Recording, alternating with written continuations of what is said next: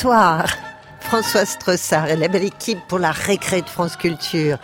À l'affiche de ce numéro des papous dans la tête, un inventaire collectif et pour mémoire, suivi d'une histoire du samedi soir façon légende des siècles par Lucas Fournier. Ève, à peine éveillée, voyant cet univers couvert de jardins frais, de prairies de bois verts, échevelée, livide au milieu de l'Éden, hurla je veux me maquiller et coiffer mes cheveux en brushing et sur l'heure. Nous sommes samedi.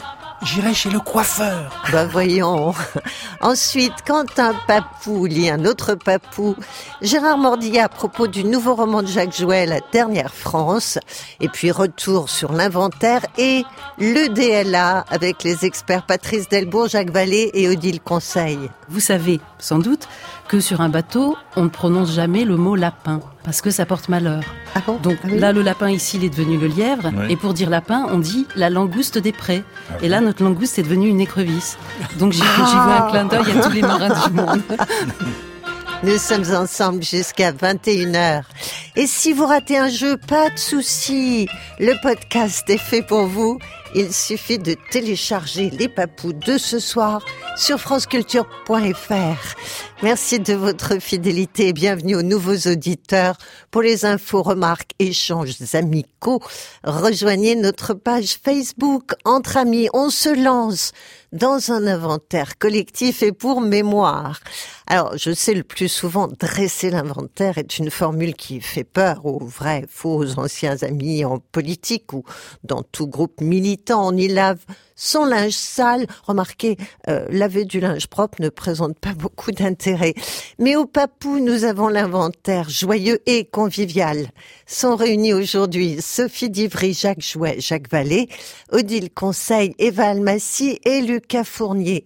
Le sujet à partager, il est proposé par Sophie, dresser la liste des choses que votre cerveau n'a jamais comprises et votre mémoire jamais retenues, malgré toutes les explications techniques qu'on a pu maintes fois vous dispenser. Pourquoi avoir choisi ce sujet, Sophie Divry? C'est une petite souffrance pour vous? Euh, oui, parce que j'ai l'impression d'être un peu débile euh, sur maintes et maintes choses de- du quotidien, ou un peu technique, ou un peu euh, scientifique. Et ça vous fait de la Donc, euh, peine d'être un peu débile ou? Euh, oui, ça me fait de la peine, mais surtout j'aimerais bien être... euh, C'est pour ça que nous, on n'a rien trouvé finalement. Ah non, voilà, non, j'étais sûre que justement, en le partageant, en fait, ça ferait diminuer Ah, ma c'est une peine. petite thérapie. hein. Voilà, c'est ça. Non, vous pourriez être résigné, vous dire après tout, si je suis débile là-dessus, je le suis pas sur plein d'autres choses. Oui, oui, oui, mais Bon. oui, non, mais j'en fais pas un complexe. Hein, Alors, mais je- un exemple.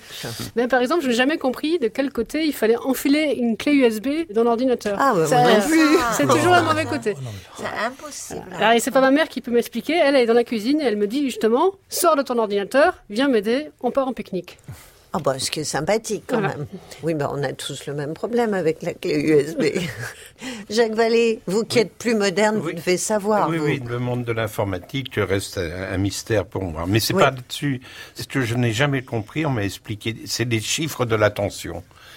Les- chaque fois, le, le docteur m'explique euh, et je n'ai jamais compris. Je n'arrive pas à retenir. Je ne sais pas à quoi ça correspond. Alors chaque fois, on me dit c'est bien ou c'est pas bien, mais Tu je as l'air ne d'aller bien. pas Tu as l'air pourquoi. d'aller bien. tu sais. Oui. Et, et on a beau me l'expliquer, je ne Bah, me faut pas pas. la prendre trop souvent parce que quand on la prend, quand on est quelqu'un de stressé, elle monte tout de suite. Ben oui, euh, 19, 12, 2, tout ça. ben, je ne comprends pas. Il ne faut que le pas. petit chiffre soit en dessous Oui, de mais 10 on m'a, Jacques. expliqué les petits chiffres, les grands chiffres, mais je- pour moi, c'est de l'abstraction. Allô, docteur.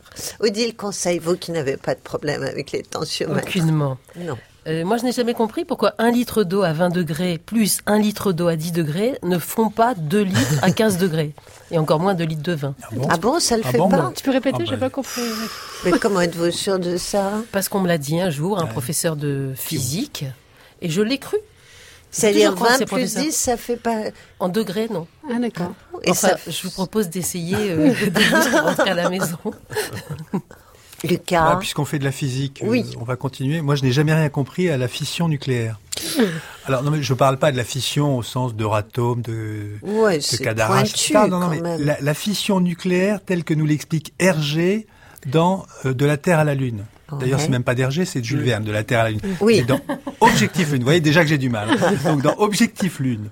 Alors, à 12 ans, les explications techniques, malgré le soutien psychologique du capitaine Haddock qui cherchait sa pipe, ces explications m'étaient vraiment passées au-dessus de la tête. Oui. J'ai repris le livre à 20 ans, c'était pareil. Alors depuis chaque été, je rouvre le livre et je ne comprends toujours pas Ah la oui. fission nucléaire expliquée à Tintin et par Tintin, je ne sais plus. Essaye en hiver, ça marche peut-être mieux. Alors, en revanche, les bijoux de la Castafiore, j'ai tout de suite compris euh, la disparition du collier.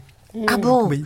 Et Valmassi, Les lois de la physique, moi aussi j'ai du mal, mais tout simplement, je, c'est parce qu'on passe toujours par les équations. Tant que c'est la vulgarisation avec les images, ça passe. Oui. Et puis, euh, inévitablement, que ce soit des trous noirs, la théorie des cordes ou la physique quantique, on en arrive aux équations et je suis perdue. Mais ce qui est bizarre et que je ne comprends pas, que ça reste pour moi une source de grande souffrance et de frustration. ah vraiment? Je ne peux pas renoncer. Ah moi j'ai renoncé depuis très longtemps Il faut, aux relire, il faut lire. Lettre à une inconnue. Oui, Odile, un rapport avec ce que... Moi, c'est sur la physique quantique où je rejoins euh, totalement Eva. Oui. Mais le quantique des quantiques, ça va. Jacques Jouet, alors, une chose que votre cerveau n'a jamais comprise. Oui, les, les taux de prêt que mon banquier ne cesse d'essayer de me faire comprendre. Je l'écoute avec attention pourtant. Oui. Du moins dans les premières secondes. Mais le problème des premières secondes, c'est qu'elles sont suivies des deuxièmes secondes. celles où je pense à toute autre chose. Eh oui. Alors je lui dis oui, oui, oui, oui, d'accord, d'accord, je signe, mais je ne sais absolument pas ce que je signe. Ça promet. Sophie Divry. J'ai jamais compris pourquoi euh, dans les recettes de cuisine, ils mettent 200 millilitres d'eau plutôt que mettre euh, un quart de litre ou, ou un demi-litre. Alors si on me donne 200 millilitres d'eau, j'ajoute à 200 millilitres 300 millilitres et là j'arrive à 500 millilitres et je me dis bon c'est la moitié de 1000 donc ça fait un demi-litre et là je reviens en arrière Bravo. et je me dis euh, donc 200 millilitres c'est un cinquième de litre. Donc dans le verre mesureur c'est légèrement en dessous de un quart. Et pendant ce temps, ma mère me dit, et ce qu'est coton, ça arrive Et, eh ben, Ah oui, ça prend du temps les recettes comme ça. dans le même esprit, je n'ai jamais compris pourquoi je grossis dès que je mange du pain. Je veux dire, si je mange, mettons 100 grammes, pourquoi je prends une livre. Parce que 100 grammes de lard, de chocolat ou un verre d'eau, ça devrait faire le même effet dans le euh, même esprit que un kilo de plomb ou un kilo de plume, c'est la même chose. Oui, c'est vrai. Et ça le fait pas chez vous. Non, le pain euh, se dédouble, se C'est la se- multiplication se des petits formidable. Bah, dans mon estomac, passons, mais sur mes hanches et cuisses, c'est autre chose. Un problème avec une chose culinaire, vous aussi, Jacques non, Vallée, non, non, j'ai eu beau me documenter, expérimenter, euh, réfléchir. Mon cerveau n'a jamais compris le comportement féminin. Oh, Et je préfère euh, l'effacer de ma mémoire. le, le- le personne- comportement féminin. Personne ne vous a donné une explication? On a essayé de m'expliquer, je ne comprends pas. Vous comprenez pas comment on fonctionne? Non, c'est trop irrationnel. Oh, les femmes seraient irrationnelles. Allons, vous pouvez lui expliquer, Odile. Oui, parce que vois-tu, toi tu viens de Mars. Et nous, nous venons de Vénus. Nous parlons une autre langue. Nous avons différemment. Autre chose, Odile. Oui, je ne comprends pas comment on peut être à la fois pertinent et impertinent, ou pertinente et impertinente, alors qu'il est impossible d'être patient et impatient, quoique, tangible et intangible, visible et invisible. Et je ne vous parle pas de pas vide et impavide. C'est pas, pas faux. hein. Ouais. Lucas, vous faites l'amour, vous n'êtes pas d'accord avec elle? Euh, Non, je suis pas d'accord parce que moi je comprends rien aux règles du football américain. Ah, bon, alors, mais parce que quand même, hein. Oui. Il y a pas longtemps, tout un peuple s'est arrêté de vivre pour regarder la finale du Super Bowl. Oui. C'est un peuple intelligent Oui. qui a mis l'homme sur la lune. Hein.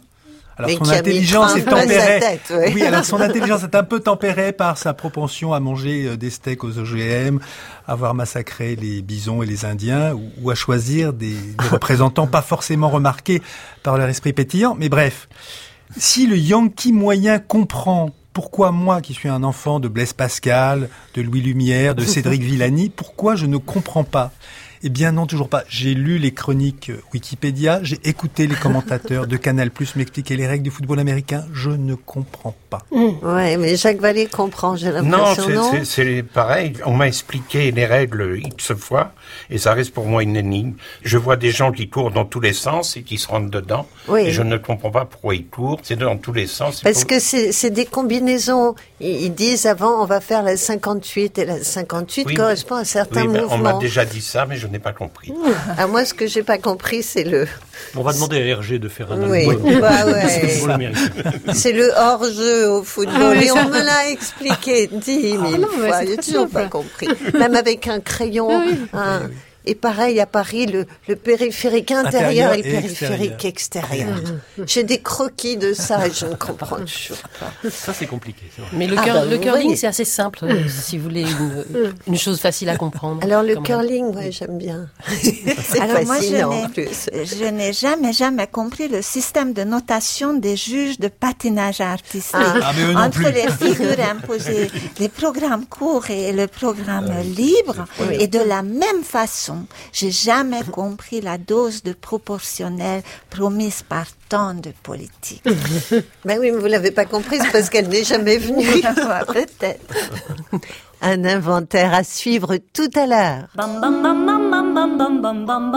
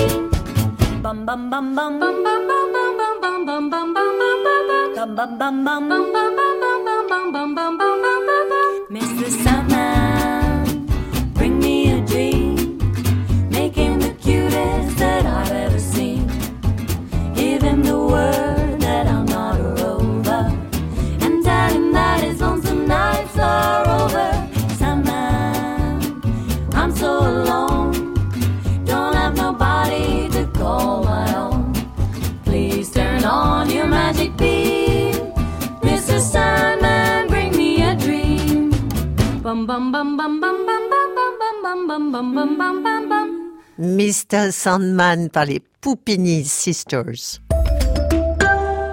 Apapuk a fejben a franc kultúrán.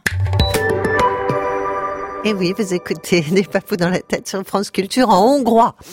Histoire de samedi soir par Lucas Fournier, une histoire qui parle de ce jour particulier, mais en pastiche, façon Labiche ou Molière ou Chandler, Audiard ou Dormesson, j'en passe, tous les styles peuvent se retrouver sous la plume de Lucas.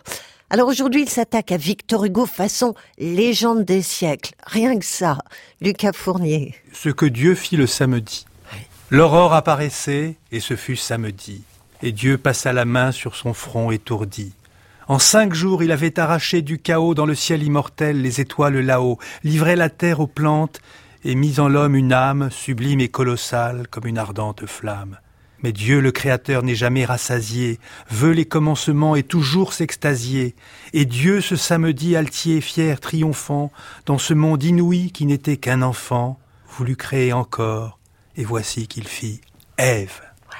Douceur du premier blé et du vent qui se lève, il la voulait jolie, il l'a conçue charmante, ayant deux seins, un ventre et des cuisses écumantes.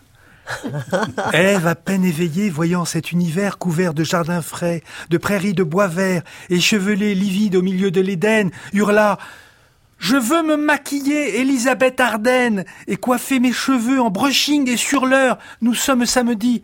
J'irai chez le coiffeur. La femme, c'est un ange, mais il est ridicule, et Dieu, c'est l'infini, et c'est le majuscule. Il dit Femme, voici un salon de beauté pour donner à ton corps un teint de volupté. Cependant, il partit, les anges dans le ciel, l'appeler de leur chant formidable et sensuel. Et Dieu, le Créateur au sourire si doux, suivi d'un séraphin qu'il aimait entre tous, pour sa belle auréole et pour ses grandes ailes, parcourait dans les nues la plaine originelle. Il lui sembla, dans l'ombre, entendre un fort vacarme. C'était Ève éprouvée et les yeux pleins de larmes et qui criait Des soldes Des soldes par pitié Je veux des magasins et des prix par moitié Nous sommes samedi et c'est jour de shopping Que veut dire le caprice d'un esprit en zapping face à l'immensité et face à l'infini? Un murmure d'abeilles, un microbe mini. Et Dieu, d'un geste là, en haussant les sourcils, fit jaillir des boutiques au milieu des persils. Le soir vint, tout se tut, la lune était sereine et jouait sur les monts. Ici ni roi ni reine, mais le calme divin du Seigneur souverain. Et voici que surgit du profond des abîmes, brisant cette harmonie et sa torpeur sublime, un cri triste et funèbre, comme un crapaud qui pleure. C'était Ève à nouveau. Oui, c'est moi, voici l'heure de fuir et d'aller loin, le samedi c'est bal, je veux aller danser et sans procès verbal. Et le grand front de Dieu se marqua d'une ride. Il songeait qu'à la fin il préférait le vide. Mais le Père n'est grand que dans la mansuétude, et Dieu n'est qu'un géant que dans la zénitude.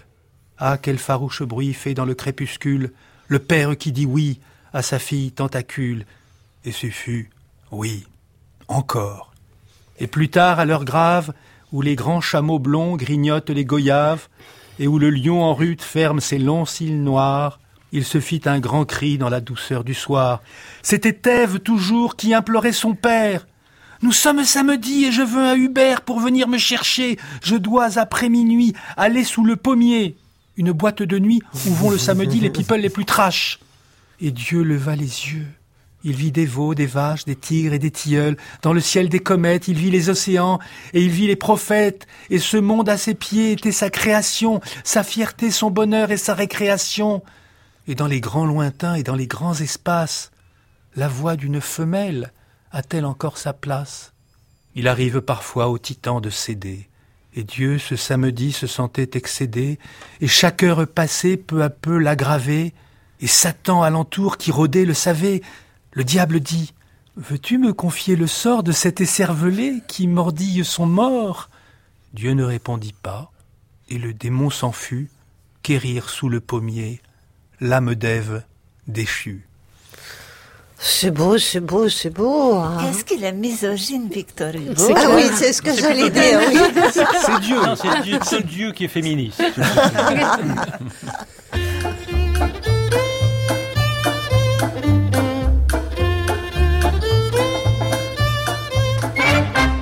Toi qui as un pied dans la tombe, fais gaffe où tu poses la main.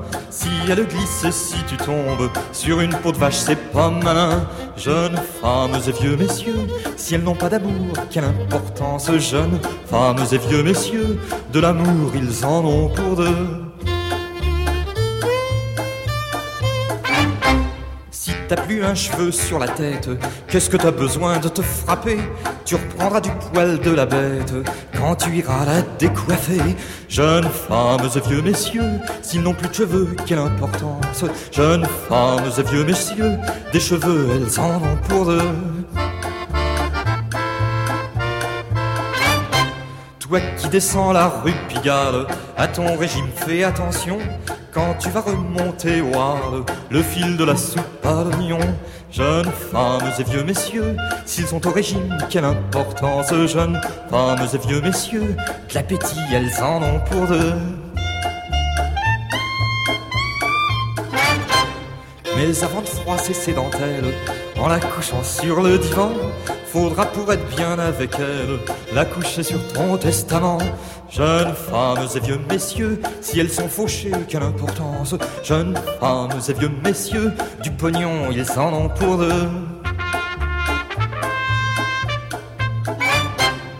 Quand elle te dira qu'elle t'aime, fais bien attention à ton cœur. Si elle habite au quatrième et qu'il y a une panne d'ascenseur, jeunes femmes et vieux messieurs, à cet âge ça n'a plus d'importance. Jeunes femmes et vieux messieurs, ils peuvent attendre un jour ou deux. Et voilà, c'est du Gainsbourg. Les papous, les papous, ils sont le plus souvent écrivains, même s'ils ont une double, voire une triple casquette, comme c'est le cas de Gérard Mordilla, écrivain et cinéaste, ou de Violaine Schwartz, écrivain, comédienne, chanteuse. Ils partagent aussi tous le plaisir de la lecture, ce sont des dévoreurs.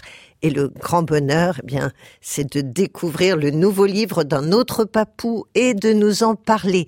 Quand un papou lit un autre papou, Gérard Mordilla a lu le nouveau roman de Jacques Jouet paru chez POL, La dernière France. Vous nous racontez, Gérard? Eh bien, c'est un livre euh, réjouissant. C'est vrai, c'est quelque chose qui donne de la gaieté lorsqu'on lit. On s'amuse beaucoup à le lire. Parce que, en terminant Ulysse, James Joyce prophétisa que la critique en aurait pour un siècle avec son roman. Je ne sais pas si la critique en aura pour un siècle avec la dernière France de Jacques Jouet, dont on peut remarquer au passage qu'il a les mêmes initiales que James Joyce, hein, Ah, Gigi. Oui, oui. En tout cas, Lara a du pain sur la planche avec ce livre de près de 700 pages qui charrie des histoires, de l'histoire, du savoir, des devoirs, du pouvoir de l'ouvroir et sans doute encore beaucoup de rimes en war, à l'instar du tamanoir, ce fourmilier géant, double du lecteur, capable d'avaler tous les mots de ce roman torrentiel. Justement, le dernier mot de la dernière France est tout, qui peut être aussi un pronom, un adjectif ou un adverbe. Et, sans exagérer, je peux affirmer que Jacques Jouet a tout mis dans son livre. Tous les sens, toutes les acceptions de ce tout, mais aussi bien sûr sa culture, son intelligence, son humour, avec euh, surtout cette euh, élégante légèreté du style qui fait que, aussi imposant que soit le roman, il ne pèse pas sur le lecteur ou la lectrice, au contraire, il l'emporte euh, à tire-mot sur les ailes de l'auteur. L'argument est balsacien. À la mort de leurs parents, un frère et une sœur, les Moni, alias John Citron, et Clotilde, femme ressuscitée de Clovis, héritent de leurs biens, quelques pièces d'or, un appartement et des dettes négligeables. Mais surtout, ils découvrent soigneusement dissimulée une incroyable bibliothèque de tous les livres d'extrême droite, de Drummond à Vichy, en passant par Céline, Rebattet, Brasillac, et même Hergé, avec les aventures de Tintin, du temps où euh, Rémy, le rexiste, en pinçait pour la croix gammée. L'inventaire de la bibliothèque occupe à lui seul une dizaine de pages en petits caractères italiques dans le texte. La bibliothèque qui sert à la fois de fondation au roman et de pièce à conviction que le lecteur devra examiner avec soin. Page 158. Jacques Jouet nous donne un indice de lecture. Je le cite. Je veux faire un roman par liste, une suite de chapitres listes. Voilà ce que je suis en train de faire. Effectivement, c'est ce qu'il fait. Et dès lors, on est à peu près sûr euh, d'avoir sous les yeux le grand air euh, du catalogue littéraire des mille et très formes romanesques répertoriées depuis l'invention de l'écriture. Alors, il y a bien sûr le roman dans le roman, la Reichspublik roman, de la dramaturgie, Hamlet en blitz, de la nouvelle, une rencontre sous la neige, du monologue intérieur, du récit, du paysage, du dialogue de boulevard, de la variation dans la variation, la dernière France en version courte, le fantôme bien sûr de James Joyce et même une apparition d'Hervé Le Tellier. Non. En somme, une sorte de liste de commissions pour le lecteur ou la lectrice. À toutes les pages, on parle littérature, les auteurs cités constitueraient à eux seuls une liste impressionnante. On parle théâtre, théâtre, en fait. Le théâtre euh, sans théâtre, entièrement joué dans la tête. On parle histoire, notamment avec l'Allemagne, Clotilde, les nazis, le Reich, etc. On parle philosophie, politique, Hugo, Baudelaire, typographie. Doit-on écrire la Bible en italique ou pas? Bibliophilie. Bref, la dernière France joue avec les mots dans un grand huit romanesque où Jacques Jouet, Joyce's à Donf, Pérec à fond la caisse, Papout ou Lipote et se rit de se voir si beau dans cette histoire à ne pas dormir du tout. Jacques Jouet est malicieux et c'est sa malice qui fait notre délice. Pour goûter tout le miel de son roman, le lecteur, la lectrice doit se glisser dans la peau de l'inspecteur Colombo. Précisément à l'instant où, après avoir interrogé un suspect, Colombo sort de la pièce pour y revenir aussitôt, le doigt en l'air. Il a oublié quelque chose. Il a une question à poser. Eh bien, c'est à cela que nous invite la dernière France, quand on va pour tourner une page et qu'on se dit qu'on a dû oublier quelque chose, qu'il faut interroger à nouveau le texte. La dernière France Brille comme ça de mille astuces aux beautés secrètes dont on n'a pas fini de dresser la liste. La dernière France de Jacques Jouet, et c'est chez POL. Et vous avez un point commun, tous les deux, vous écrivez d'énormes bouquins de 5 à 700 pages. Mais parce que un roman, je crois que c'est John Irving qui disait ça, doit être comme une brique. Et que personnellement, j'ai toujours pensé qu'en écrivant des gros livres, si ça ne se vendait pas, ça pourrait toujours servir à monter des barricades.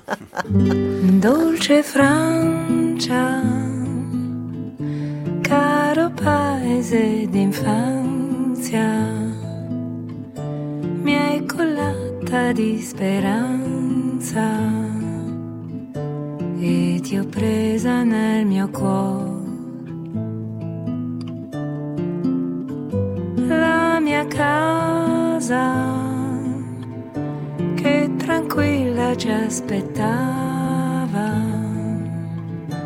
Ogni sera si sognava senza l'ombra di un timore.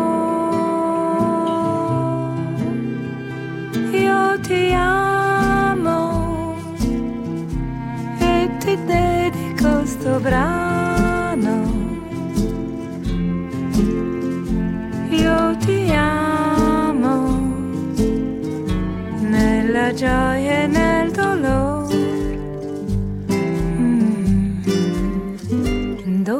Francia, caro paese d'infanzia, mi hai cullata di speranza e ti ho presa nel mio cuore. Oggi vado per il mondo sotto mille cieli blu. È incantevole e rotondo da Venezia a Timbuktu. Ma i miei più cari ricordi vengono tutti da te. Vous écoutez Les Papous, c'est dans la tête, c'est sur France Culture jusqu'à 21h. Au micro, Françoise Tressard et la bande des Papous du samedi soir à suivre. Retour de l'inventaire et le DLA avec un piège littéraire de Jacques Jouet pour tester la culture de Patrice Delbourg, de Jacques Vallée et d'Odile Conseil. Donc, l'inventaire, deuxième partie pour la liste des choses que votre cerveau n'a jamais comprises, malgré toutes les explications techniques qu'on a pu maintes fois vous prodiguer.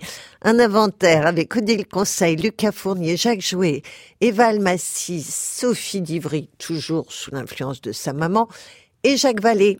C'est à vous de dire en premier, Odile Conseil. Moi, j'ai jamais compris pourquoi les peintres du 16e, 17e, 18e, qui faisaient parfois de si jolies Vierges Marie, dans des Vierges à l'enfant, rataient en revanche systématiquement, mais systématiquement le Jésus. Ouais. Jésus, c'est une collection d'enfants maigrichons, hideux, ratatinés, Oh, aux non, allures de vieillards. Ou alors, Oui, ou des alors bébés obèses, gras à l'excès, euh, ignobles de toute façon. Ouais. Ouais, C'est surtout, ils sont pas mignons, alors qu'un bébé, c'est toujours mignon. non, jamais. Peut-être que c'est le mignon de l'époque. Mais ils savaient faire des anges ou des poutis, mais, Oui, mais pas Jésus. C'est très euh, bizarre. Et Oui, peut-être mais parce ils que n'ont jamais l'air heureux. Parce parce qu'ils n'ont jamais eu de modèle. le- Ils font pas. ils Ils font ont des pas eu de modèle. Bah pour des poutis, des anges et tout ça, ils en avaient. Des, tu as des, des chérubins. Des... Mais tu peux pas représenter Jésus puisque tu ne l'as jamais vu. Mais parce que des Vierges. Marie, ils en ont vu beaucoup, c'est ça. Eh ben sûrement. Lucas. Alors moi, je n'ai jamais rien compris au solfège. Ah oui, les horrible. blanches, euh, les croches, les noirs, les diesels. C'est pas les, Les. Vous voyez, je comprends rien. ça va. Ah, effet. Et pourtant, et pourtant, Les soupirs. et pourtant, j'adore la grammaire, puisque paraît-il, le solfège est la grammaire de la musique. Ah oui. Oui, c'est ce que dit Eric Orsena. Ah, C'est un musicien. réfléchir à ça, Eva Almassi. Ce que je n'ai jamais compris, ou même pas, c'est que je ne comprends jamais tout court les contrepétries et autres Ah oui. albums de la comtesse, euh, notamment dans le canard enchaîné. Alors que les mots croisés de Scipion, de Drion et même d'ADN dans le même canard, aucun mal, je suis championne. Oui, mais les contrepétries, en fait, ça ne s'explique pas. C'est Mais si, pour ça, on ne non, vous les mais a il y a une règle à, à comprendre. Eh ben, le mais- déplacement des sons et des lettres, non. Oui, oui, mais je- moi aussi, je dois poser, je dois l'écrire, Mais faire des flèches pour pouvoir arriver à comprendre. Et tout le monde Oui. a déjà ri trois fois avant que moi j'arrive à comprendre. Par exemple, il y a une contrepétrie fascine, c'est une contrepétrie euh, belge. Il fait beau et chaud. Oui.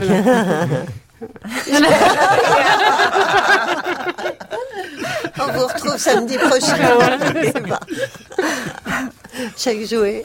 Le sens du mot coruscant, que je vais toujours vérifier dans le dictionnaire. Mais là, justement, j'en ai pas de dictionnaire sous la main. Coruscant, coruscant. À force de l'entendre au papou, parce que c'est un mot qu'on entend très souvent au Oui. papou, j'ai même l'impression qu'il a de moins en moins de sens, à force. Lucas, vous savez ce que ça veut dire C'est vous quelque chose de scintillant, de lumineux. Voilà. Ah, c'est ça, bien sûr. Mais on vous le redira dans trois jours. Vous aurez Non, oublié. c'est pas quelque chose qui donne mal à la gorge. J'oublie tout de suite. C'est vrai que c'est un des mots des papous avec immarcessible. Ah, ça, je comprends. Ah, ça. Sophie, En pique-nique, je n'ai jamais compris comment dépioter correctement un œuf dur. Là, il m'aurait- Ah. et, et T'aimes quand, dire un Ah, lapin ça, je et quand on a très faim euh, en pique-nique et que la moitié du blanc reste systématiquement collé à Oui. la coquille, Ah, c'est oui. très énervant, surtout quand il fait très froid et votre mère est en train de manger les, les sandwichs au pâté et qu'on s'acharne sur les, sur les œufs durs. On m'a expliqué maintes fois, mais non, il faut le faire avec le gras du pouce et tout. Moi, il y a toujours la moitié de l'œuf qui est perdu. Vous devriez ce pique-niquer que- avec quelqu'un d'autre que votre mère. je crois. Oui, je crois que c'est la présence les- maternelle qui Alors, moi, moi, je vais être votre Christophe Colomb. Et alors, il faut les tapoter d'un peu partout et puis les rouler. Non, non, et dès on- que vous les roulez, ça s'adhère sur la petite peau qu'il y a dessous Ah. et vous les en. euh, Mais non, vous- mais si je le en- roule, ça leur fait. il- il- le blanc se colle et. Mais pas autant. Il faut pas les appuyer. Non, mais on va expliquer des un mille techniques, ça. peu, ne- sur- Mais je vais, peu. je vais les, vous le montrer. mais prochaine surtout il faut les faire tremper dans de l'eau froide avant. Non, non, mais on m'a donné 10 000 techniques, ça n'a jamais marché. En plus, ça dépend si le- l'œuf est bio ou pas bio. Alors, on sait Ah jamais. bon Oui, oui. Jacques Vallée. Je n'ai jamais compris le mystère de la Sainte Trinité, et même tous les mystères religieux. Mais c'est mais il faut, mais faut lire les livres de Gérard Mordilla. euh, C'est exactement la problématique de Saint Augustin qui a dit, mais trois quoi, puisque nous disons qu'il y en a trois. C'est c'est- c'est simple pourtant. Mais ça, ça ne me fait pas plus. Alors là, je sais pas si c'est plus clair. Ça ne me- au contraire, ça Non, mais c'était quand même un grand théologien. ben oui. Odile. Moi, je n'ai jamais compris comment on pouvait, comment on peut composer une symphonie, particulièrement à l'époque où il n'y avait pas d'ordinateur. Ça suppose d'avoir la capacité d'entendre simultanément et virtuellement tous les instruments de l'orchestre. Et ça dépasse mon entendement. Dans le Amadeus de Milos Forman, il y a une scène formidable où Mozart est en train de composer son requiem et au fur et à mesure qu'il compose, on entend les instruments qui s'additionnent les uns les autres. Mais avoir la capacité d'entendre ça dans son esprit, je trouve ça euh, très mystérieux et fascinant. et- il y a ça à l'envers chez Haydn quand, quand il a composé la, symphonie des adieux avec les musiciens qui s'en vont un à un parce que Ah c'était oui. une sorte de grève. Ils n'étaient pas assez bien payés. Donc ils ferment leur pupitre Oh. un à un et s'en vont. Oh. Lucas Fournier. Euh, moi, je n'ai jamais compris comment on pouvait réaliser les trois recettes fondamentales de la cuisine bourgeoise française, Qui sont qui sont, par ordre de difficulté théorique, la cuisson du riz, que le, le mien oscille entre le popcorn et le porridge, la mayonnaise, Ah oui. Oui. En revanche, je sais ouvrir un pot de moutarde. Et enfin, le moelleux au chocolat, Mhm. la joie des mamans. Et le mien est une sorte d'hymne au, au grumeaux sec. Ça donne envie d'aller manger chez toi. hein. Mais je suis sûre que la maman de Sophie lui a appris à faire la mayonnaise. Ah oui, tout à à fait. la fourchette, Ça, ça, hein, ouais. pas avec, Avec un appareil électrique. Ah, non, non, oui, oui, à la petite cuillère quand même, c'est mieux. Eva. Françoise, il y a des jeux papou que je suis incapable de comprendre. Ah oui. Les, On l'a remarqué. les- les- les lettres croisées, je sais même pas le, le- le nom tellement ça me paraît compliqué. C'est quoi ça? Les mots Bah, croisés? Non, les lettres. Les drôles des un- pistoliers. Les drôles des pistoliers.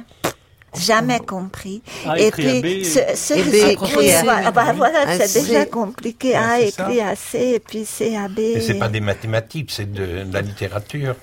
Oui, mais, mais voilà. Voilà, voilà, voilà. Non, mais je, je donne des cours euh, le samedi et le dimanche de rattrapage. Chaque jouet.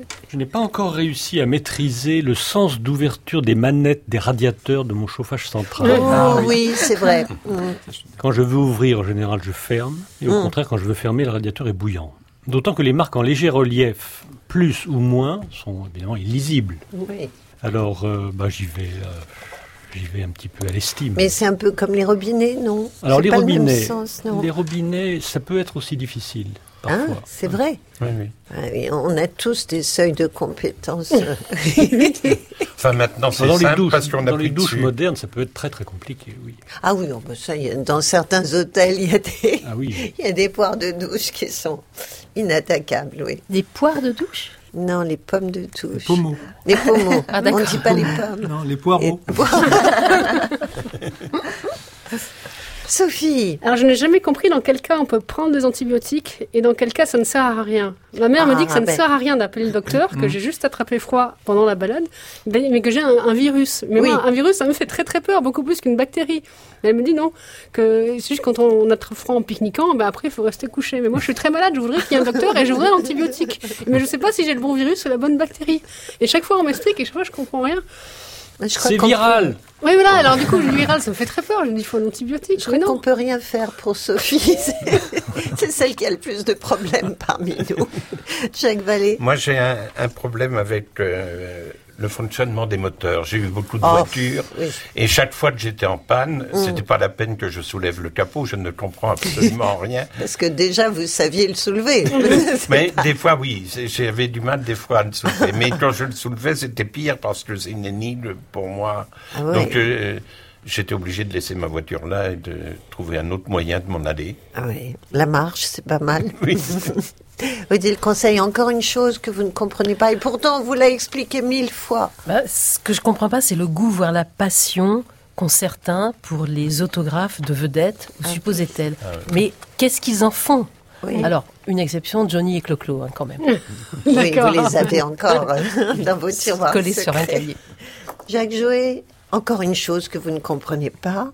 Ah oui, le fin mot de l'histoire qui est raconté dans Le Grand Sommeil de Chandler, Ah, mais ou oui, même dans le film de. Personne n'a jamais rien compris en gros. Mais le film, on a qui ne m'empêche l'impression. pas d'ailleurs de- d'y trouver du plaisir, parce que Oui, oui. bon, voir Bogart téléphoner déjà, c'est, on peut y rester longtemps. Un homme qui dort, c'est beaucoup plus simple. Mais non, mais le grand sommeil, il paraît qu'il y a des bobines qui ont été inversées. Ah, truc ben comme Non, mais dans le, dans le roman, que- les bobines n'ont pas été inversées. On comprend rien non plus. Ça- C'est sur le billet Ah, mais- qu'il a mais les reçu plombs de ont été, ont été mélangés. Ça, ça- ça se finit sur le billet de, je sais pas, 1000 dollars. Lucas Fournier. Je ne comprends pas cette citation d'Alain Greenspan, qui était le responsable du, du Trésor euh, américain ou De la Fed. Ah oui. de la Fed, de la Fed, qui disait si vous avez compris ce que je viens de dire, c'est que malgré mes efforts, mes explications n'ont pas été claires. Ah ouais, c'est formidable ça. Oui. Ah oui, qu'est-ce que ça veut dire au bout du compte. Moi, j'aime beaucoup cette phrase. Mais c'est une belle redite là. Si vous avez compris ce que je viens de dire, Oui. c'est que malgré mes efforts, mes explications n'ont pas été claires. Ah, c'est magnifique. Ah, c'est super. Eva, encore? Non, mais j'aimerais réagir. C'est Oui. Robert Browning qui a dit dans, dans de ses poèmes, quand je l'ai écrit, nous étions deux à comprendre, Dieu et moi. Mais maintenant, c'est Dieu seul qui comprend. Sophie, maman. Un abysse ou une abysse? Ah, Un ah abîme, oui. une abîme. Je ne sais pas, je ne vois plus le docteur, je ne vois plus ma mère. Tout est flou. je n'ai jamais rien compris à ce qui m'arrivait. ah, les malheurs de Sophie. C'est une ignorance abyssinale. Sandman, Yes. bring me a dream. Give him a pair of eyes with a come hither gleam. Give him a lonely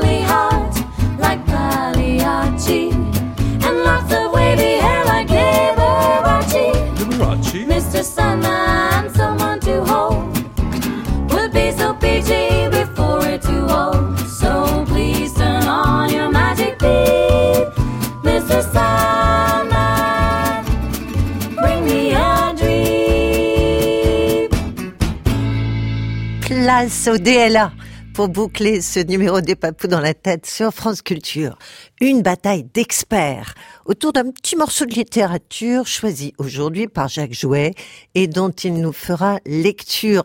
La grande question de ce jeu, qui a bien pu écrire cela? Une question à laquelle Odile Conseil, Jacques Vallée et Patrice Delbourg tenteront de répondre à l'aveugle. Aucun indice. En deuxième chance, Jacques Jouet leur donnera le choix entre trois écrivains. C'est parti, Jacques on vous écoute. J'ai vu deux poulets rôtis qui volaient. Ils allaient vite et ils avaient le ventre tourné vers le ciel et le dos tourné vers l'enfer. J'ai vu voguer sur le Rhin une enclume et la meule d'un moulin qui flottait lentement, doucement, tout à loisir. Et j'ai vu une grenouille sur la glace qui croquait un soc de charrue pour fêter la Pentecôte.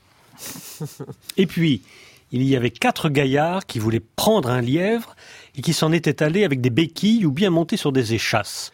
Il y en avait un qui était sourd, un autre aveugle, le troisième était muet, et le quatrième avait un pied beau.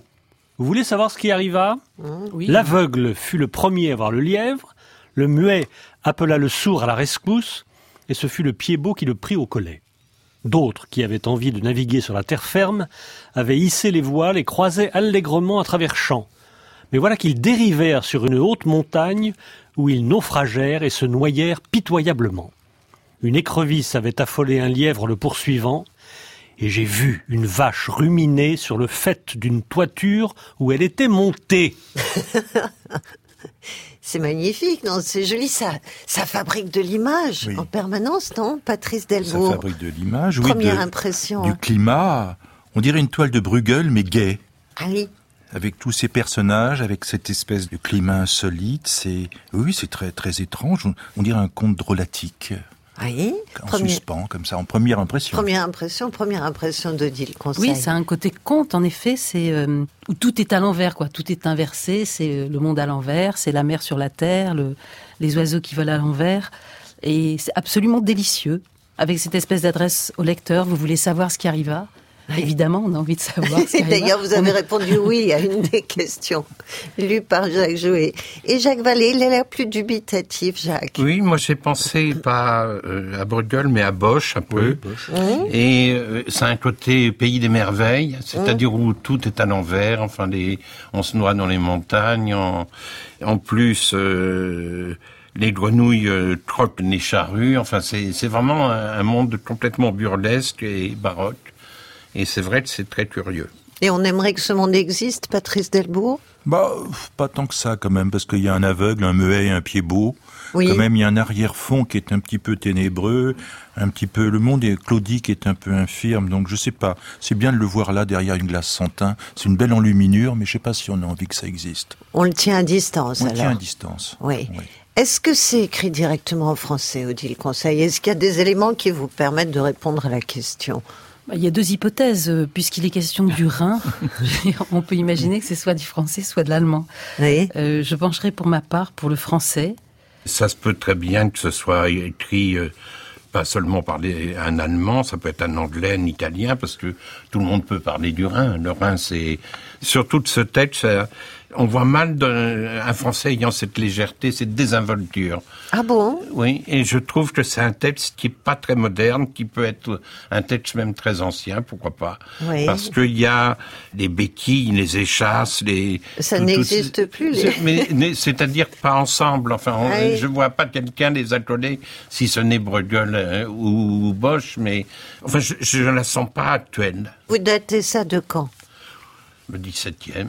Dix- Ah oui, Oui, c'est Vous aussi. Patrice Delbourg Ouais, c'est possible, ça peut être du 17, 18e. Moi, c'est je, vois ça 17e. oui. Un auteur euh, flamand, germanique, euh, euh, lorrain, euh, franc-comtois, euh, luxembourgeois, mais avec une, une jubilation, avec une espièglerie qui n'est pas très C'est française. un peu Tine Lespiègle. Voilà, un petit l'espiègle avec les contes de Grimm, des un choses comme auteur ça. flamand Oui.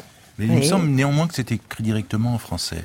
Ah, Oui, alors par c'est une contradiction, oui. Oui, c'est une Oui, contradiction. quelles expressions vous font penser que c'est typiquement français? Je sais pas, le prix au collet, euh, le à la rescousse, mais en même temps, il n'y a, il y a pas beaucoup de, de passages du texte qui donnent des indications. Oui. hein. C'est assez mat dans Oui, oui. l'ensemble. C'est par exemple le moulin, euh, la, la meule d'un moulin, ça fait pas trop euh, campagne française. Non, non, Ou ça fait vrai. pas actuel, enfin. voilà. Voilà. Qu'est-ce que vous pensez, Odile? C'est assez difficile de le dater, effectivement, parce qu'il n'y a rien au quoi on peut s'accrocher. S'il y avait une automobile ou un truc comme ça, Oui. au moins, ça serait un peu plus facile. Ou une séance de cinéma. Mais c'est vrai que ça évoque le conte. Alors, les contes, ils sont assez anciens, mais un conte qui a un esprit, pour moi, de modernité. C'est-à-dire, bon, Jérôme Bosch, c'est la bande dessinée bien, bien, bien, bien avant la lettre. Mais je vois quelqu'un qui aimerait prendre des contes un peu anciens et les transformer, les travailler pour en faire quelque chose de très plein de fantaisie et donc relativement contemporain, 20e siècle, je dirais. Oui. Et français Je reste sur mon hypothèse français ou allemand, mais je serai en mesure de vous dire éventuellement pourquoi. À mon avis, c'est quelqu'un qui peut avoir la double culture. Un pied de chaque côté du Rhin. Ah, on progresse avec Odile. Un, un autre, un autre élément, c'est la présence d'une lièvre pendant très longtemps, le lièvre était un personnage dans les contes, dans les écrits, mais ça a un peu disparu. Les lièvres, on en parle moins. Et là, il est présent à deux endroits. On trouve le. Il voulait prendre un lièvre. Et puis on retrouve une écrevisse avait affolé un lièvre en le poursuivant. Donc il y a quand même une euh, présence de, de ce lièvre qui fait que c'est un parfum ancien. Voilà. Ça fait La Fontaine? Oui, c'est un La Fontaine un peu à Ça, l'envers. ça fait un parfum ancien. Mais est-ce que ça raconte vraiment des histoires d'animaux ou c'est une métaphore, Ah Patrice non, Delbourg Moi, non, je vois un texte plutôt- C'est de la fantaisie. Plutôt bref, assez court. Mais c'est vrai que ça me fait penser à La Fontaine, bon, avec ses paradoxes animaliers, un La Fontaine qui marcherait un peu sur la tête. Il y a aussi, euh, dans cette euh, verve-là, il n'y a pas beaucoup d'auteurs français. Euh, Il y a Rabelais qui avait cela aussi. Bon, pas avec cette écriture, bien entendu, mais qui avait cette vision des choses. Bon. Oui, Euh, mais moi, je mettrais ça nettement comme Jacques, je mettrais ça quand même assez ancien. 16, 17e. 17. Ouais, 17, 16 même. Donc on a deux 17. hypothèses 16-17e, Oui. une hypothèse contemporaine Oui. par Odile Conseil. On le réécouterait volontiers ce texte, Jacques Jouet. J'ai vu deux poules rôtis qui volaient. Ils allaient vite et ils avaient le ventre tourné vers le ciel et le dos tourné vers l'enfer. J'ai vu voguer sur le Rhin une enclume et la meule d'un moulin qui flottait lentement, doucement, tout à loisir. Et j'ai vu une grenouille sur la glace qui croquait un soc de charrue pour fêter la Pentecôte. Et puis il y avait quatre gaillards qui voulaient prendre un lièvre et qui s'en étaient allés avec des béquilles ou bien montés sur des échasses. Il y en avait un qui était sourd, un autre aveugle, le troisième était muet, et le quatrième avait un pied beau. Vous voulez savoir ce qui arriva? L'aveugle fut le premier à voir le lièvre, le muet appela le sourd à la rescousse, et ce fut le pied beau qui le prit au collet. D'autres, qui avaient envie de naviguer sur la terre ferme, avaient hissé les voiles et croisaient allègrement à travers champs. Mais voilà qu'ils dérivèrent sur une haute montagne où ils naufragèrent et se noyèrent pitoyablement. Une écrevisse avait affolé un lièvre le poursuivant, et j'ai vu une vache ruminer sur le faîte d'une toiture où elle était montée. On dirait une histoire racontée par un type qui a trop bu, non? Oui, c'est un humoriste. C'est si on, on le rapproche de quelqu'un de plus contemporain, ça, ça pourrait être quelqu'un comme Marcel Aimé. Ça pourrait être un peu de climat de, De la peu verte. Oui, où, Hum. où il y a des contes où il est complètement, il divague complètement et ça pourrait ressembler à ça. Mais je sais pas. J'ai- une impression d'ancienne. Alors je, je Oui, oui, non, mais ah, quand on a une impression, il faut la garder. Hein. Odile Conseil. J'ai le sentiment que c'est quelqu'un aussi qui, en tout cas, qui nous fait un clin d'œil, qui connaît très bien le monde de la mer et de la navigation. allons, Bon, il y a le Rhin, il y a flotté, il y a tout ça, parce que c'est le lièvre et l'écrevisse qui me font dire ça, parce que vous savez, sans doute, que sur un bateau, on ne prononce jamais le mot lapin, parce que ça porte malheur. Ah bon? Donc Ah oui. là, le lapin ici, il est devenu le lièvre, Oui. et pour dire lapin, on dit la langouste des prés. Ah et là, notre langouste est devenue une écrevisse. Donc j'y j'y vois un clin d'œil à tous les marins du monde. Ah, mais c'est une magnifique théorie. Vous saviez ça, Patrice Delbourg? Ah, pas du tout. Qu'on ne dit pas lapin Pas du sur tout. un Je sais que les écrevisses euh, marchent à reculons, ça, ça nous emmène vers un auteur, mais Oui. bon. Mais c'est pareil, c'est vrai qu'il y a une lignée comme ça qui va de François Rabelais jusqu'à euh, Marcel Aimé, en passant par des auteurs qui ont de la verve, qui ont de la générosité, mais, mais pas tant que ça dans la littérature française. C'est- C'est pour ça que ça pourrait être un, un germain. Un germain, euh, Un cousin, euh, quoi. un, cou- un cousin germain, euh, euh, vraiment euh, Rubicon, goguenard, avec Ouais. des bonnes joues comme ça, qui se tape sur la panse et qui nous raconte des histoires. Bon, donc ça serait une traduction, mais je- mais en même temps, je crois pas trop à la traduction. Est-ce que vous liriez ce qui précède et la suite, Jacques Vallée Et d'abord, qu'est-ce qui va précéder? Qu'est-ce qui va suivre? On reste dans l'animalier, Bah, C'est-à-dire que euh, tout un livre euh, dans cet esprit-là, ça me tomberait des mains très rapidement. Ouais. Parce que bon, c'est bien de prendre tout à l'envers, de le burlesque, ça va un moment, mais bon, moi ça me fatigue un peu au bout d'un Ouais. moment. Mais c'est peut-être un rêve raconté euh, dans un livre, euh, un gros roman, ou ou alors un personnage qui est qui est ivre et Ah bah, vous avez dit, que je disais, oui. et qui divague complètement. Mm, mm. euh, mais euh, je pense pas qu'on puisse tenir ce ton pendant tout un livre. Ou alors c'est un conte, si c'est euh, allemand comme le croit Odile, euh, ça peut être euh, Grimm, c'est des contes Mm. comme ça où où il y a des moments où il délire, euh, ou un personnage qui délire. C'est amusant. Vous liriez la suite, Patrice Delbourg, ça fait partie de ce que vous aimez ou pas? Oui, ça me déplaît pas sur une petite, un- une courte période, sur un sprint comme ça. Oui. Mais je vois pas ça effectivement dans un grand roman.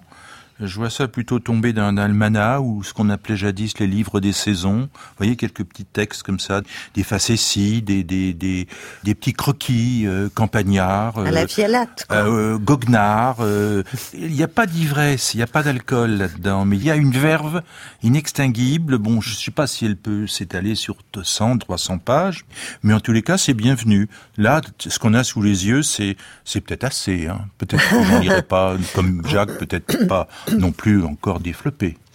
On n'est pas dans la compagnie des Inques de François Caradec. C'est pas une histoire d'ivrogne. Non, je crois pas. Non. Non. Non, mais on est dans une série de textes courts. Moi, je pense que ça vient d'un un livre pour enfants.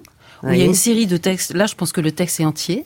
Et il y en a une série comme ça qui sont même illustrés par l'auteur, qui a à la fois une visée ludique et pédagogique, qui permet aux mamans ou aux papas qui disent non, les poulets rôtis, ça ne vole pas, mon chéri. Mais regarde, le monsieur a dessiné le poulet euh, rôti qui volait, comme c'est amusant. Et donc, c'est un album pour enfants. Oui, mais de ce quelqu'un serait qui très difficile d'amener un auteur connu euh, sur un album d'enfants. je- Oh, bon non, ça existe, je pense. ça, Jacques. Il y en a comme ça. Après, donc, euh, il a vu des tas de choses. On les utilise après coup, les Oui. textes. Le oui. livre, c'est j'ai vu. Et donc, il a vu ci et ci et ça. On est une fois là avec les Ah oui, poulets rôtis qui volent, une fois ça, avec euh, les crocodiles. Et en qui, même euh, temps, ça permet d'expliquer aux enfants que sur un bateau, on ne dit pas le mot lapin, Oui. c'est ça très très pédagogique. Oui.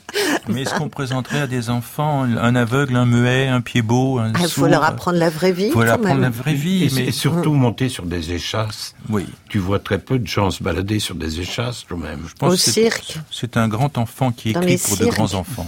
C'est pas un texte pour les ados. C'est un texte pour les adultes. Pour vous, quoi. Pour euh, oui, pour nous. Hier. Oui. Bah, c'est un texte intrigant. Ah oui, c'est intriguant. Euh, Est-ce que vous avez des noms à lâcher quand même alors? Odile Conseil, Oui. ce- cet Allemand. Je reste effectivement sur euh, mon idée de ce- cet auteur qui a un pied de chaque côté, Oui. euh, qui écrit et qui dessine, et qui est Tommy Ungerer. oui, c'est une idée ça. Ah oui, Tommy Ungerer. oui. donc très contemporain, comme vous l'aviez dit. Ouais. Patrice Delbourg. Oh. Là, j'ai pas de j'ai pas de nom qui vient. Bon, Oh, je bon. dirais non, non, non. C'est. Ah oui, c'est très rarissime. oui. C'est même euh, là, j'ai je ne sais pas. C'est alsacien, Erkman Chatrian, ça me paraît difficile. euh, je sais pas. euh, Marcel Aimé, non, ça lui correspond pas trop. Je réfléchis encore. Allez, Jacques. C'est Jacques Vallée qui J'ai prend deux son noms, tour. un, un nom ancien, 17e, Cyrano de Bergerac, le vrai auteur Oui. du Voyage dans la Lune et, Ouais. de l'Empire du Soleil. Et si c'était euh, 20e siècle, parce que je peux me tromper de... Oui, c'est vrai, deux, trois parce que c'est un siècles. texte pi- piège, Oui. je dirais Samuel Beckett. Ah et dans ce cas, il l'aurait écrit directement en français, puisqu'il Oui. Ah écrivait ben, à la fois oui, en anglais l'écrire ou en français. ça ou, peut être, ou euh, direct en français. Oui. C'est possible. Oh, je suis obligée, je suis navrée, Patrice Delbo, je suis obligée de revenir vers vous. Bon, eh bien, je dirais euh, Flaubert. Alors, il y a une théorie, selon certains Oui. camarades, qui veut que lorsqu'on ne sait pas qui dire, je dis bien qui, Oui, oui. quel Oh, je la auteur cette théorie. on dit Flaubert. Je la connais. Reductio ad Flaubertum. Réduction Parce- Flaubert, oui. Parce qu'il a écrit tellement de choses, Absolument. et puis que c'est toujours formidable. Et quand donc les là- textes se Et- et le- tiennent, et qu'il y a drôle, c'est qui Mais là, Donc vraiment, vous je, dites Flaubert. hein. je dis Gustave À, Flaubert. bout, à bout d'arguments, il dit Oh, Flaubert. et pas que d'arguments, presque de souffle. Donc je résume la situation. Pour Odile Conseil, il s'agirait de Tommy Ungerer. Pour Jacques Vallée, Cyrano de Bergerac, le vrai, ou Samuel Beckett. Et pour Patrice Delbourg, ma foi, ça vaut une bonne cote, mais pourquoi pas Gustave Flaubert. Alors, y a-t-il dans ces quatre noms un des trois qui sont sur votre liste? Hélas, non. Ah, vous avez perdu, je suis désolée. Mais vous avez une seconde chance, qui sera la dernière. Alors, Alors, je suggère trois noms. Salvador Dali, oui, les frères Grimm, oui. Jean Cocteau. Ah, ah. Alors, Salvador Dali, les frères Grimm et Jean Cocteau, vous avez évoqué Patrice Delbourg en début d'expertise. Grimm. Oui, j'avais évoqué le boulevard du Grimm quand, quand je parlais des, des de fabulistes et puis Oui. de raconteurs d'histoires un petit peu Oui. insolites. Mais là, euh, maintenant que Jacques le, le nomme, Mm. bon, ça semble effectivement le premier chausse-trappe, le premier piège. Donc, euh, Ah. je l'élimine. Ah, Euh, il vous reste donc Cocteau, Cocteau ou Dali. et Dali, euh, Flaubert n'étant pas en jeu. eh bien, on va choisir Jean Cocteau. Pourquoi? Un argument pour, s'il vous plaît.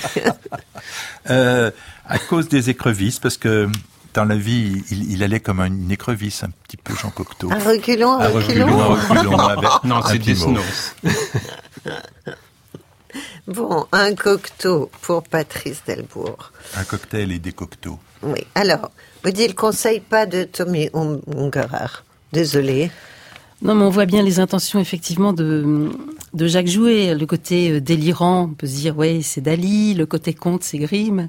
Et euh, le côté poulet, ce serait Cocteau. du coup, du coup j'ai Il y a des arguments quand même. Eh ouais, c'est de l'analyse littéraire, tout ça. Non, mais comme on a beaucoup parlé de, hum, aussi de, de peinture, de choses visuelles et tout ça, je vais dire Salvador Dali. Ah, très bien. Bah, c'est une très bonne idée, Odile. Un Dali. Bosch et Dali. Et alors, pour Jacques Vallée? Moi, je ne pense pas que ce soit Cocteau, parce que c'est... Cocteau avait un côté euh, poétique, mais il n'était pas burlesque. Il n'avait pas ce côté burlesque. Les frères Grimm, à un moment j'y ai pensé, mais euh, je choisirais aussi Salvatore Dali pour le côté complètement loufoque. Et euh, c'est peut-être le piège, mais euh, je vois qu'un loufoque pour écrire un texte comme ça. Alors, si je résume la situation, nous avons un Jean Cocteau pour Patrice Delbourg, qui pourtant a évoqué l'hypothèse Grimm en tout début d'expertise, mais qui pense justement que c'est le piège, chaque jouet que vous lui tendez, enfin, que vous tendez à tous. Pour Odile Conseil, eh ben, oui, les autres sont des pièges, et donc c'est du Salvador Dali. Et Jacques Vallée pense de même un bon, solide Salvador Dali, étayé par un petit argument, euh, Jacques Vallée?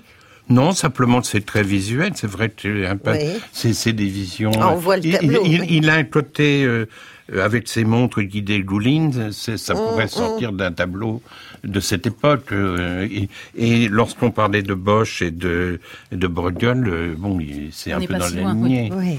Alors, Jacques Jouet, y a-t-il un gagnant, deux gagnants ou zéro gagnant? Eh bien, il y a zéro gagnant. Bravo, bravo. Le piège, les frères Grimm, n'était était pas là. un piège. Patrice Delbourg, Grimm. pauvre Patrice Delbourg, qui a failli étiez, gagner. tout, tout ce que vous disiez allait vers Grimm, c'était drôle. Oui, oui. Parce que ça a été prononcé, en tout cas, je l'ai entendu Moi, dans la bouche ouais. de Jacques Vallée aussi. Mais oui, ouais, j'ai- ouais. Ah oui, vous l'avez dit- entendu chez Vallée ça aussi. confirmait l'hypothèse. Oui, oui. de- Ah, c'est de- possible. Oui. Donc, ils étaient deux. Vous à- étiez très proches, en fait, Oui. tout le temps. hein, le- Oui, mais c'était tellement évident que alors, tu ça nous pièges avec quelqu'un qu'on pensait que tu nous piégerais avec Grimm. Mais c'est c'est un. coup, euh, Alors, c'est le double piège. C'est un DLA absolument évident et justement, personne n'y croit et tout le monde va ailleurs. Oui. Oui, Patrice Delbourg. Le Grimm était presque parfait.